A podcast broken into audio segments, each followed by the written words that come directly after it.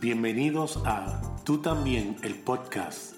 Dos amigos hablando del amor incondicional de Dios que incluye a todo el mundo.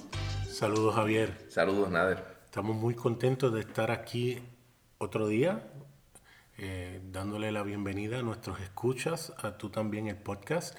Estamos disfrutando esto demasiado. Bastante. está siendo una experiencia extraordinaria para nosotros el poder compartir libremente y, dialogar sobre diferentes temas. Eh, de verdad que ha sido muy bueno. Y ah, continuando, ¿verdad? Lo que hemos estado discutiendo, estábamos hablando la semana pasada acerca de lo que no es la gracia. Y obligatoriamente tiene que entonces seguir el conversatorio en cuanto a qué es la gracia. Y ahí Posiblemente hay más de un programa porque es tan extenso de lo que es la gracia del Señor. Claro, queremos en este día traer luz sobre lo que es la gracia, la gracia verdadera. Es un concepto que a través de los años se ha ido distorsionando y mencionamos la semana pasada por qué, ¿verdad? Diferentes de, definiciones y conceptos que se han creído a través de los siglos con relación a la gracia, pero hoy queremos traer eh, un poquito de luz con relación a eso y ver cómo cómo fluye para que las personas puedan ser bendecidas y que vivan realmente en libertad con el Señor. Y hemos sido llamados a compartir el Evangelio de la gracia de Jesucristo. Y yo sé que lo primero que algunos de los que nos escuchan saque acerca de esto es que hay personas que abusan de esa gracia. Y la respuesta es sí. Y quiero dejarles saber a las personas que independientemente eso sea correcto, eso no invalida la verdad de lo que es la gracia de Dios, la realidad de lo que es la gracia de Dios. Tanto es así que si hay un médico que receta un medicamento, ese medicamento está recetado en las vías correctas o legales. Y eso no quita que alguien reciba ese medicamento y abuse del mismo cuando llegue a su casa. Pero eso no invalida que el medicamento es, bueno. Bueno. Sí. Y al desconocer para qué funciona el medicamento o por qué se está dando, la gente se opone sin conocer realmente. Y en este día queremos eh, ofrecer, dar luz para que la gente no solamente conozca, sino que la misma vez se una a esta libertad que nosotros tenemos. Eh, una vez que nosotros definamos qué es la gracia eh, y demos ejemplos prácticos, la gente de igual manera pueda ser bendecida en su vida diaria en su trabajo, en, la relación con su esposa, con sus hijos, donde quiera que esté, que pueda entender de qué se trata cuando eh, el apóstol Pablo decía que la gracia de Dios es suficiente. ¿sabes? Y nosotros usamos ese verso mucho, pero ¿qué quiere decir eso? Eh, pues eso es lo que queremos compartir, ¿verdad? Eh, y para eso tenemos que tener una buena definición, una buena definición de lo que es la gracia. Y para mí lo más importante es poder entender que la gracia eh, sobre todas las cosas es una persona. La, la, gracia, como dijimos la semana pasada, no es una doctrina, no es un concepto, no es una creencia, no es una enseñanza. No, no, no. La gracia es una persona. Y como persona, esto tiene unas consecuencias, el hecho de que sea una persona. Creo que esas consecuencias se deben a que las personas no o déjame decirlo de esta manera, la gente le tiene miedo las relaciones. Le tiene miedo las relaciones íntimas porque eso envuelve a ser honesto, a dejar ver quién uno realmente es y en ocasiones la gente tiene miedo a exponerse a como realmente son. Por lo tanto, es más fácil seguir unas reglas como se hacía en el Antiguo Testamento, aunque el resto de la vida sea un desastre. Exacto. Y si tú sigues las reglas y ante las otras personas estás haciendo lo correcto, entre comillas, pues tú puedes seguir bien. Pero cuando se trata de una relación que es Cristo, que es la gracia dado a nosotros, pues entonces eso cambia porque significa que tenemos que dejarnos ver tal cual somos. Exacto. Y eso habla de que tenemos que ser vulnerables. Y a la gente no le gusta tomar riesgos cuando se trata de eh, presentar las cosas que están dentro del corazón. Seamos honestos, porque la gente tiene terror por cómo han sido tratados en el pasado. han sido marcados. El legalismo lo que ha hecho es herir a la gente cuando se ha abierto y ha sido honesta de las cosas que tienen o sus luchas o las cosas por las cuales pasan día a día. Y viene la culpa, viene la vergüenza eh, atachada. Sí, adjunta. Adjunta a eso. Y esos sentimientos, como duelen, el proceso de sanación siempre va a doler, prefieren entonces embotellarlo adentro y no compartirlo. Y, quiero aprovechar nada el hecho de que tú mencionas la culpa y la vergüenza. Yo quiero aprovechar y, definir también, eh, o sea, la gente habla de culpa y vergüenza y no sabe de lo que estamos hablando. La gente ya tiene una definición, ¿verdad? Un pensamiento de lo que se trata. La culpa habla de aquellas cosas que nosotros hemos hecho incorrectamente y que tratamos de esconder dentro de nosotros para que nadie se entere. Y la vergüenza habla de las cosas que nos han hecho a nosotros, que a la misma vez nos han lastimado y que ha producido entonces eh, bochorno, vergüenza, ¿verdad? Que no, no, no nos permite ser libres y eso nos detiene. Entonces cuando hablamos de gracia y decimos que es una relación, que es Jesús, donde tenemos que, la gracia nos lleva a abrir nuestro corazón, abrir lo que por John llamaría la cabaña, abrir nuestra cabaña para que entonces podamos ser libres, eh, le tenemos miedo, le tenemos temor a presentarnos a eso, a enfrentarnos a eso, porque pensamos que vamos a ser lastimados otra vez. Y lo bueno es que la gracia, Jesús, va poco a poco trabajando con nosotros, de tal manera que esa cabaña se va abriendo, se va abriendo nuestro corazón y nos damos cuenta, espérate, esto es un ambiente seguro. Aquí yo creo que realmente yo puedo ser libre libre para ser quien Dios diseñó que yo fuera. Muchas veces también ocurre que hay alguien que bajo la gracia insiste en una manera de vivir que tenemos que definir. Hay personas que están adictas a cosas y les es muy difícil dejarlas. Y lloran y sufren y quieren no hacerlo. Y hay personas que posiblemente inclusive lo están haciendo adredes y lo maquinan y lo quieren hacer y lo disfrutan. No voy a cuestionar eso. Y el tú decir, sabes que el Señor te ama a pesar de eso, la gente tiene problema con eso. Porque dice, ah, pero entonces ella va a seguir viviendo y no hay cambio. Pero es que no está en nosotros cambiar a nadie, está en el Señor hacerlo. Y si la persona decide no cambiar, la persona va a seguir sufriendo las consecuencias de las cosas que está haciendo. No porque Dios se la va a infligir sobre ellos o los va a castigar, sino que las consecuencias de sus acciones están y son reales. ¿Ves? Y en adición a eso, también pienso que las personas, el, tener una imagen distorsionada de Dios, la imagen de Dios, eh, eh, hace, provoca que las personas eh, piensen que Dios está esperando que nosotros fallemos para entonces Él castigarnos, Él hacernos algo negativo, cuando en realidad eso no es cierto.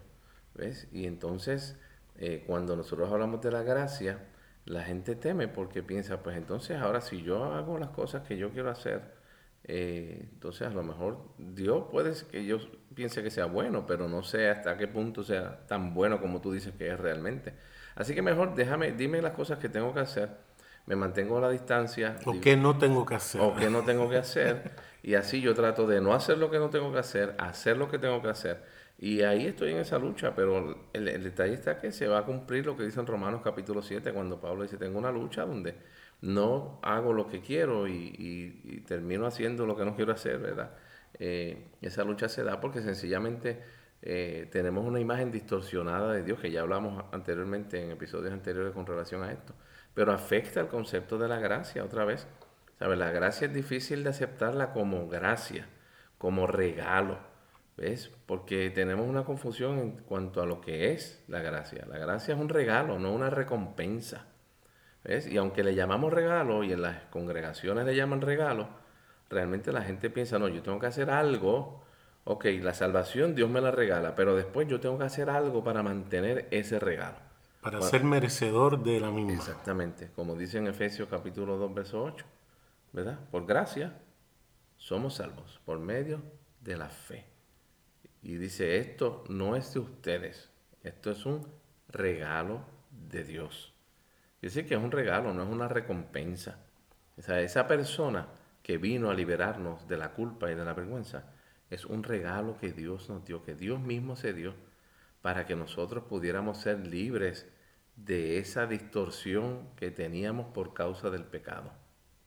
Y para los que pudieran decir que este mensaje de la gracia lo que hace es que la gente viva de acuerdo o no de acuerdo a su verdadera identidad, me gusta siempre traer eh, a Tito 2, 11, que dice, pues la gracia de Dios ya ha sido revelada, la cual trae salvación a todas las personas y se nos instruye a que nos apartemos de la vida mundana y de los placeres pecaminosos. En este mundo maligno, debemos vivir con sabiduría, justicia y devoción a Dios. ¿Ves? Es la misma gracia la que nos instruye, la que nos enseña a cómo es nuestra manera de vivir, no porque sea una regla para pertenecer, sino porque ya somos y pertenecemos, la manera de vivir debe ser conforme a lo que realmente somos.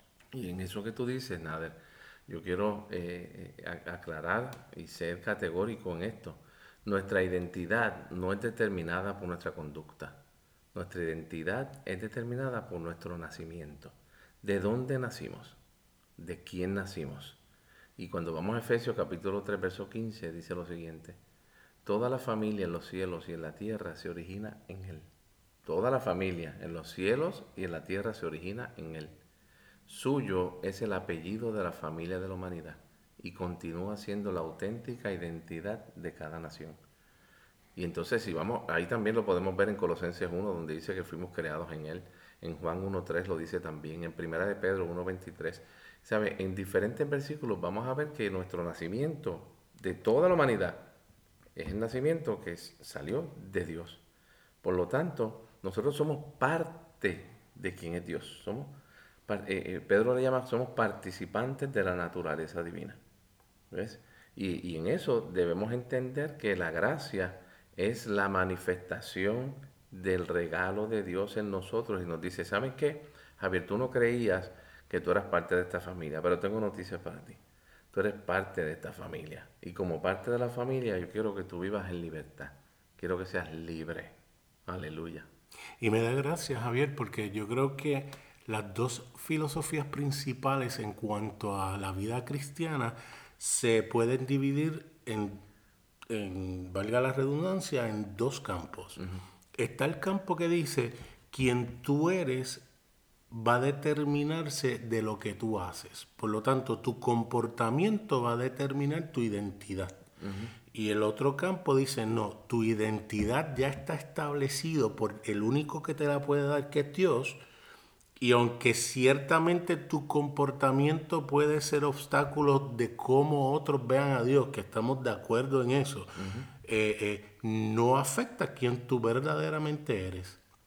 Sin embargo, la gracia que me da es que aquellos que dicen, no, lo que tú haces determinas quién tú eres, son los primeros que le dicen a una persona con crisis de identidad, por ejemplo, alguien que se ve como mujer, en un espejo, un hombre que se ve mujer, le dicen, no, tu verdadera identidad no es el, vestido que te pones o el traje que te pones.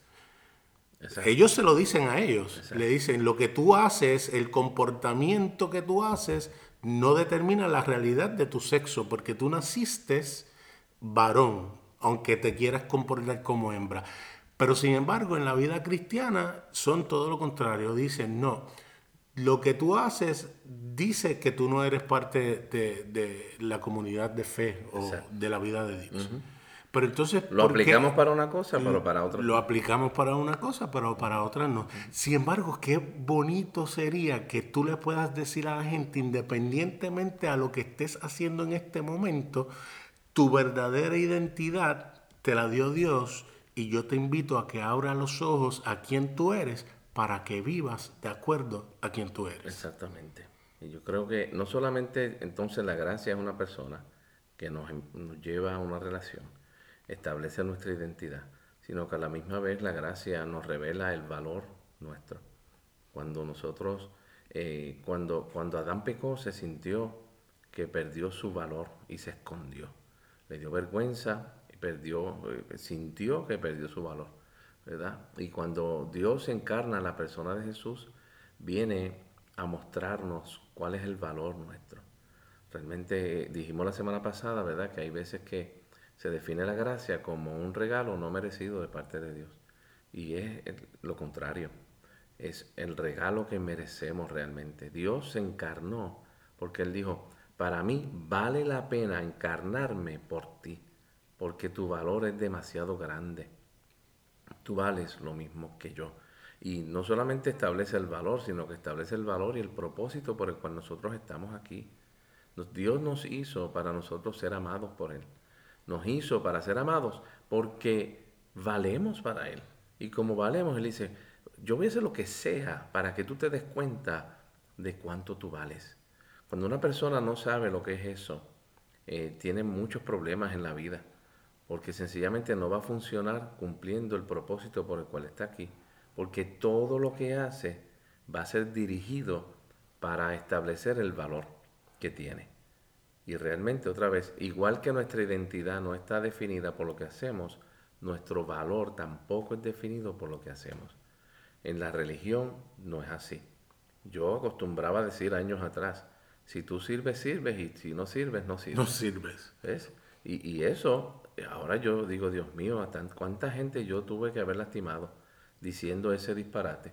Porque yo estaba estableciendo, si tú haces algo por otro, tú sirves. Y si no lo haces, no tienes valor. ¿Sabes? Tu valía depende de lo que tú hagas. Y realmente Dios nos muestra dice, no, eso no es así. Tú vales independientemente de lo que tú hagas. ¿Y qué conflicto teníamos? Porque le hablábamos a todos de Juan 3:16, de tal manera amó Dios al mundo que dio su único hijo y nos considerábamos inmerecedores de ese amor. Pero claro que nos amó, si nos creó, si nos hizo a su imagen y semejanza. El que hayamos, el que el hombre haya perdido su, su camino eh, por desobedecer y su mente se haya apañado y se haya distorsionado, en ningún momento perdimos el valor que teníamos ante los ojos de nuestro Creador. Exactamente. ¡Wow! Escucha lo que dice en Romanos 1.7. Dice Voy a leer la versión en el espejo de la palabra. Dirigiéndome a ustedes, este es Pablo hablando. Me dirijo a todos en Roma.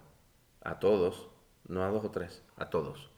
Estoy persuadido, convencido del amor de Dios por ustedes. Él los restauró a la armonía de su diseño original. Ustedes fueron hechos santos en Cristo Jesús. No es de sorprender que son llamados santos. El regalo de su gracia en Cristo asegura su total bienestar. Él, dice, la gracia en ustedes, cuando Dios les revela lo que ustedes valen, ustedes dicen, yo tengo garantizado el bienestar mío, no solamente aquí, sino por la eternidad. ¿Sabes? Dios cambia nuestra manera de pensar, cambia nuestra manera de pensar con relación a Él y con relación a, a mí, a nosotros y a los demás. Porque vemos que todos valen. Y cuando eso ocurre, eh, eh, lo, que, eh, lo que pasa es tremendo, porque nuestra manera de vivir con los vecinos, con nuestras amistades, con las personas que no conocemos, cambia, porque sabemos y estamos claros de que valen tanto como nosotros. ¿Ves? Y no hay, no hay necesidad de despreciar o lastimar a otros, porque sencillamente valen igual que nosotros para Dios. Escucha lo que dice aquí. Dice, la ley revela lo que le pasó a la humanidad en Adán. Eso es lo que la ley establece. Ahora, la gracia revela lo que le ocurrió a la misma humanidad en Cristo. ¿Sabe? Cuando nosotros vemos y vemos a Dios en lo, que hizo que se encarnó, porque para nosotros la encarnación de Dios en Cristo, en Jesús, perdón, eh, realmente a veces la pasamos por alto y decimos, sí, sí, Dios vino al mundo y nos buscó, pero hay una razón para eso. Y es que nosotros estamos en Él y estaba deseoso, apasionado porque nosotros supiéramos quiénes somos realmente en Él. Tú sabes, entonces la ley establecía, yo tengo noticias para ustedes, todos ustedes son unos pecadores, eso es lo que la ley decía, porque sencillamente no había ni uno que cumpliera todos los mandamientos. Y cuando viene Jesús, que en Juan capítulo 1 dice que Él es la revelación de la gracia y la verdad, Él es la expresión personificada de lo que es la gracia y la verdad de Dios. Él dice, tengo noticias para ustedes. Yo quiero revelarles a ustedes cuál es su valor. Mírenme. Y cuando ustedes me vean a mí, van a estar viéndose a ustedes y van a estar viendo el valor que ustedes tienen. Es decir, que mientras la ley nos acusa, la gracia nos revela cómo nosotros fuimos salvados y quiénes somos. Aleluya. Por eso me fascina algo que dijiste la semana pasada, que vivir en pecado es vivir fuera de la gracia, es vivir en la ley, porque la ley no tiene la capacidad para librarnos. Sin embargo, la gracia vino a hacernos verdaderamente libres. La ley nos esclaviza. La ley nos hace esclavos y la gracia nos da libertad. La ley revelaba la esclavitud de la humanidad al pecado y la gracia revela nuestra libertad de eso. Excelente. tremendo. Aleluya. Lo que pasa es que eh, la gracia ofende la mentalidad legalista.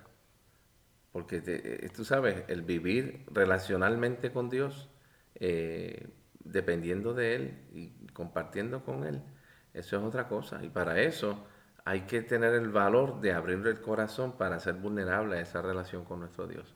Ahora quiero aprovechar, tengo, es que tengo varios versículos y quiero compartirlos. Adelante. Romanos 5.2, escucha esto, lo que dice en el espejo también. Dice, Jesús es el abrazo de la gracia de Dios a toda la humanidad. Por lo tanto, aquí estamos, erguidos en la gozosa bendición de nuestra redimida inocencia. Somos el sueño de Dios hecho realidad. Esta fue siempre la idea de Dios. Yo creo que logró su cometido. Y Javier, ¿no te es curioso que la pelea de Pablo con los judaizantes era precisamente que querían atar a la gente a la ley.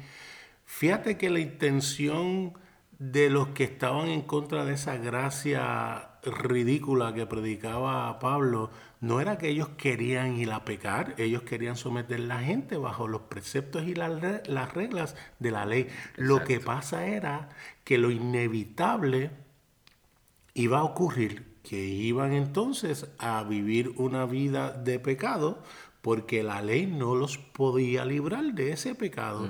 Y aunque la intención era buena de los judaizantes de hacer que los cristianos vuelvan a cumplir los preceptos de la ley, era ya algo fracasado desde el principio, porque de hecho por eso es que Cristo interviene en la historia, porque lo que ellos estaban haciendo, de la manera que ellos estaban tratando de acercarse a Dios, era ineficiente y tenían que sacrificar año tras año animales para tratar de arreglar las cosas con Dios. Sí, tratar de convencer a Dios, convencer a Dios para que no emitiera sus juicios sobre el ser humano, sobre ellos en este caso, ¿verdad?